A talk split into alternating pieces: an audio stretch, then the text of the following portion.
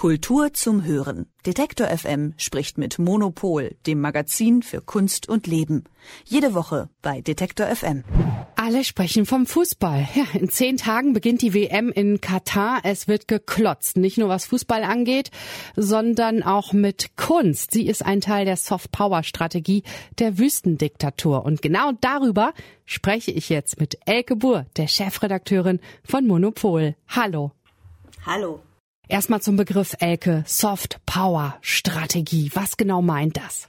Naja, das bedeutet, dass äh, Staaten versuchen durch andere Möglichkeiten als jetzt militärische Kraft ähm, ähm, Einfluss zu bekommen. Und äh, bei Katar sieht man das ja eigentlich sehr, sehr gut, äh, weil diese Weltmeisterschaft, das ging denen ja nicht um Fußball, Überraschung, sondern natürlich geht es äh, ihnen darum, äh, Aufmerksamkeit zu erregen, sich als touristisches, äh, als, als touristisches Ziel zu etablieren ähm, und auch einfach Einfluss auszuüben, äh, dadurch, dass die Welt auf ganze Welt auf Katar blickt. Und ähm, Kultur ist halt ein, ein klassisches Feld auch der Soft Power. Also ich meine, Deutschland macht das zum Beispiel auch über seine Goethe-Institute, dass man versucht, irgendwie dadurch, dass man äh, seine kulturellen Werte einfach äh, zeigt, dass man dadurch ähm, Einfluss, äh, Einfluss ausübt. Und ähm, bei Katar ist es halt eigentlich, wenn man genauer hinguckt, gar nicht unbedingt so doll der Fußball. Also ich glaube, dass die einfach noch viel mehr Geld letztlich investieren und langfristiger auch in Kunst und Kultur. Mhm. Dann blicken wir doch jetzt, du hast ja gesagt, alle Welt blickt darauf, ne? Dann blicken wir jetzt mal auf die Kunstwerke, die in Katar zu sehen sind,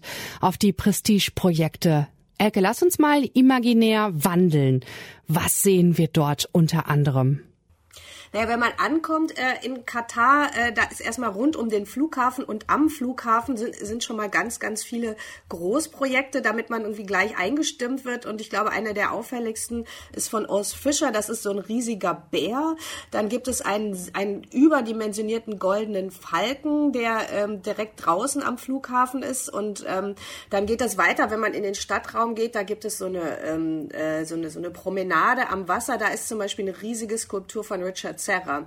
Und was ich jetzt gerade gesehen habe, was neu ist und was ich wirklich Horror finde, ist so eine große Seekuh von Jeff Koons, die so aus dem Wasser hüpft.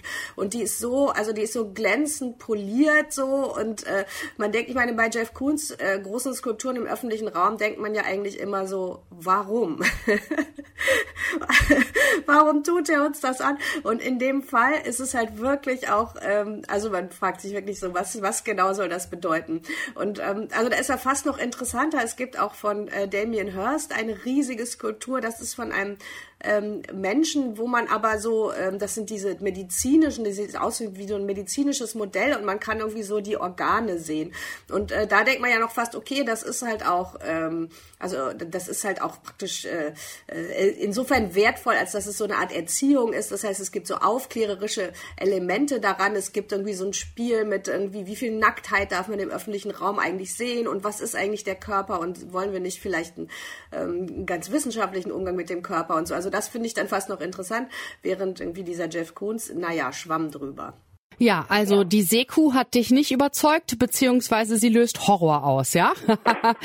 Sagst du, aber wen sollen die teuren Prestigeprojekte denn überzeugen? Also wer soll dort hinschauen und dann denken, aha, naja, das ist eben genau die Frage, die unser Autor Ingo Arendt also in dem äh, großen Text über äh, die Softpower von Katar stellt, der, was jetzt in unserem aktuellen Heft zu finden ist.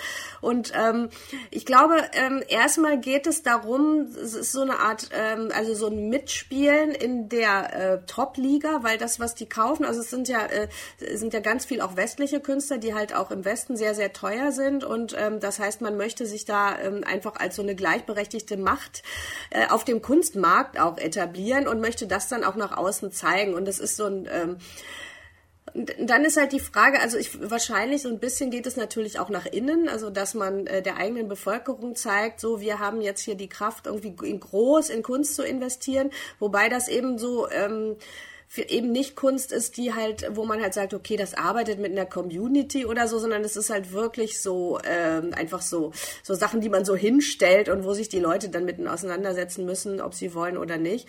Und ähm, also ich glaube natürlich nicht, dass jetzt irgendwie Touristen wegen de, dieser großen Kunstwerke im öffentlichen Raum nach äh, äh in die Emirate fliegen würden oder nach Katar. Aber was natürlich schon interessant ist, sind die großen Museumsprojekte, die es da auch gibt. Also es gibt ein ganz fantastisches Museum von Jean Nouvel, was wirklich sehr, sehr schön aussieht. Das sieht aus wie so eine Wüstenrose. Das ist wirklich richtig schön. Also es gibt halt mehrere große Museumsprojekte dort und ähm, sowas ist natürlich dann wieder auch eine Destination. Also wenn man dann sagt, okay, äh, man ist touristisch unterwegs und hat halt so etwas anzubieten, das äh, kann halt vielleicht schon funktionieren. Mhm, allerdings mit solchen großen prestigeträchtigen äh, Kunstprojekten kann man nicht überblenden, was in Katar alles äh, läuft, was nicht gut läuft. Ne? Menschenrechtsverletzungen, ähm, das gleichgeschlechtliche Leben ist äh, dort verboten. Will man mit Kunst etwas überblenden? Naja, auf jeden Fall. Das ist halt ein Imagefaktor. Das ist eben genauso wie die Fußballgeschichte. Also, dass man versucht halt da positive Nachrichten zu schaffen, positive Bilder, ähm, um andere Dinge, die kritisiert werden, halt in den Hintergrund zu drängen. Insofern muss man natürlich auch, äh, wir, wenn wir über Kunst äh, berichten, müssen wir uns natürlich auch immer dessen bewusst sein, dass wir da eigentlich so ein, ja, dass wir da mithelfen, ein Image aufzupolieren. Kommen wir mal weg von äh, Katar. Ähm, gibt es aktuell Ausstellungen, die sehr, sehr sehenswert sind? Ja, ähm, also was jetzt gerade relativ frisch eröffnet hat, ist ähm, zum Beispiel in den Kunstwerken in Berlin eine Ausstellung zu Michel Majerus. Und äh, Michel Majerus ist ein ähm, Künstler, der leider ähm, schon sehr früh verstorben ist bei einem Flugzeugabsturz vor ungefähr 20 Jahren.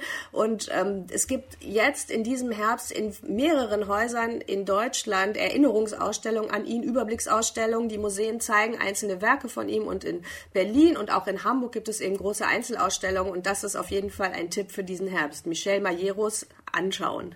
Alles klar. Ganz herzlichen Dank dir, Elke Buhl, Chefredakteurin von Monopol. Und wir hören uns nächste Woche wieder. Bis dann. Bis dann. Kultur zum Hören. Detektor FM spricht mit Monopol, dem Magazin für Kunst und Leben. Jede Woche bei Detektor FM.